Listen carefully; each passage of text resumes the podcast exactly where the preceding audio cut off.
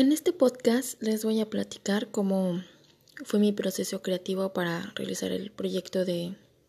diseño interactivo y educación y cómo este se relaciona con mi otra materia de semiótica y retórica.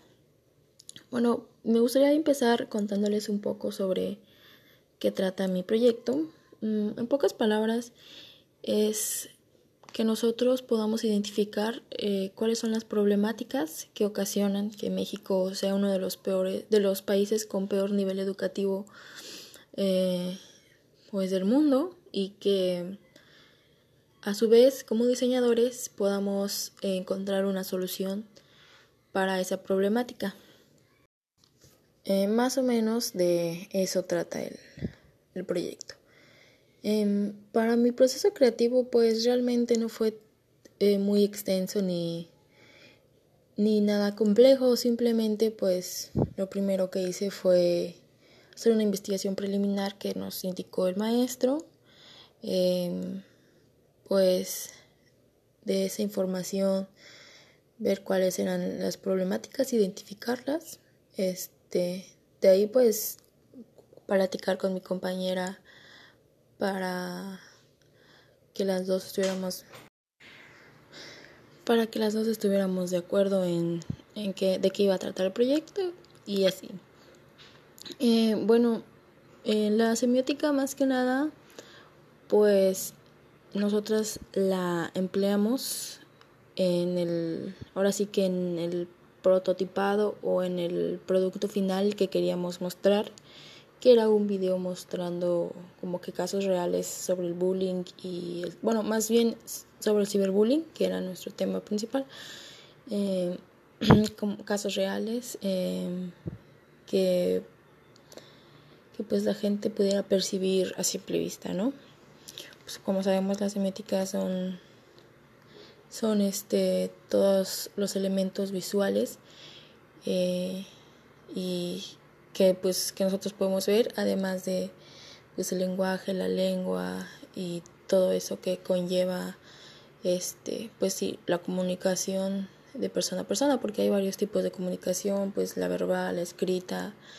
este la oral entre otras. Entonces pues nosotros quisimos hacer como que un video para que fuera como más llamativo más este más, este, pues sí, más agradable a la vista, ¿no? Y pues en el caso de la retórica, pues eh, usamos o quisimos usar el tema ahora sí que de persuasión para que la gente, o sea, para persuadir a la gente de que pues puede hacer algo para ayudar a a las víctimas y a, al agresor, o sea, para saber cómo acercarse a ellos, para saber cómo ayudarlos. Este, esa era como que nuestra idea principal, usar esas dos este, partes para que así el proyecto pues pudiera tener éxito y pudiera llevarse a cabo. Considero que las principales funciones de la semiótica y la retórica son las de compartir un mensaje de la mejor manera posible para llegar a su objetivo, ya sea persuadir, convencer o, o informar sobre un tema. Creo que para este proyecto la mejor opción eh, sería informar y persuadir a la gente de que pues es un tema delicado y que debe de tratarse, este, dar a conocer cómo acercarse a las personas que sufren pues de bullying o las que hacen el bullying, este, poder acercarse a ellas, saber cómo ayudarlas, este, creo que todo eso es bueno para, para saber este cómo tratar este, este problema que que hay en, en, todas partes, ¿no? En este caso, como queríamos dar este, a conocer cuáles son las causas eh, del bullying, tanto recibirlo como generarlo, eh, cómo actuar siendo víctima o eh, victimario o ajeno a este tema como papás, maestros, compañeros, etcétera, pues quisimos eh, realizar este un video que, que mostrara a los demás, a las personas que son ajenas, que no sufren el bullying, pero que pues a lo mejor sienten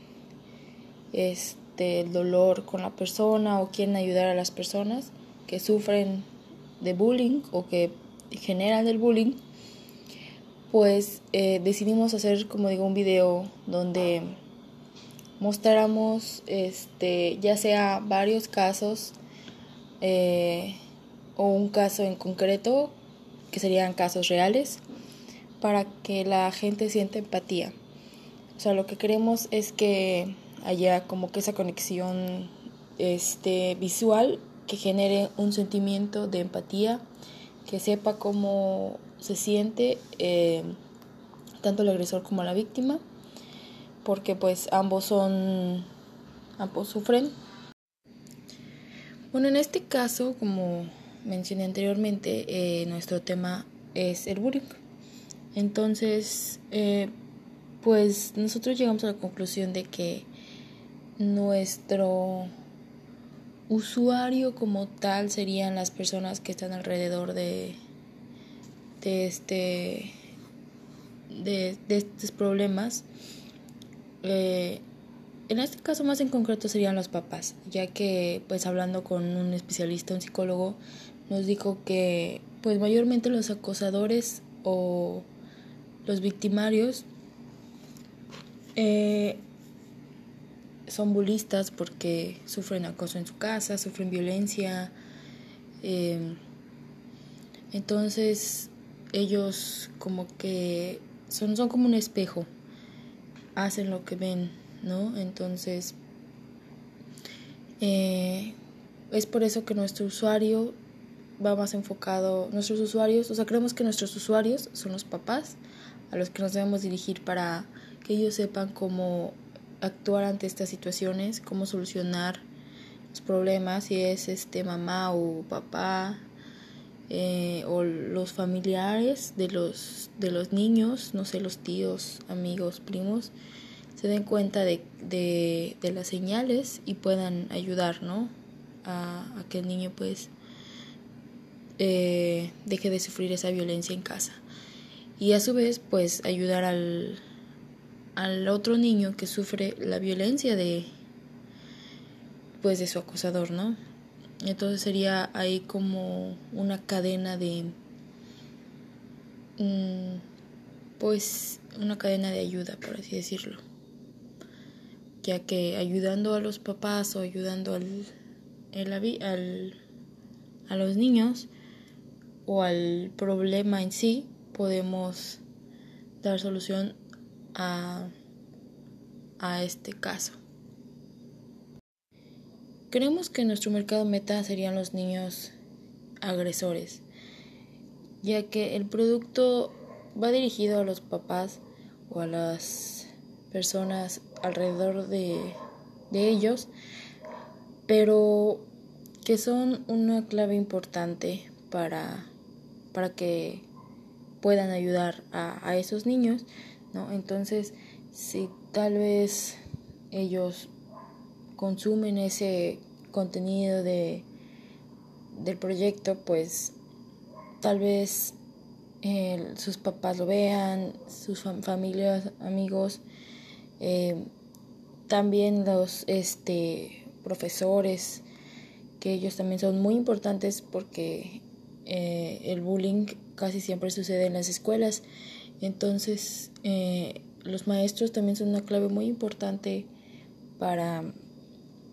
para, pues, para poder dar solución a este conflicto, ¿no? Entonces es importante que ellos sepan reaccionar a estas situaciones, que sepan cómo identificar o cómo saber que el niño está pasando por esta situación, tanto en casa como en la escuela, ¿no? Porque a veces pues los niños no dicen nada por pena, por miedo, este, por no ser chismosos. Entonces es importante que uno sepa identificar este, esas señales.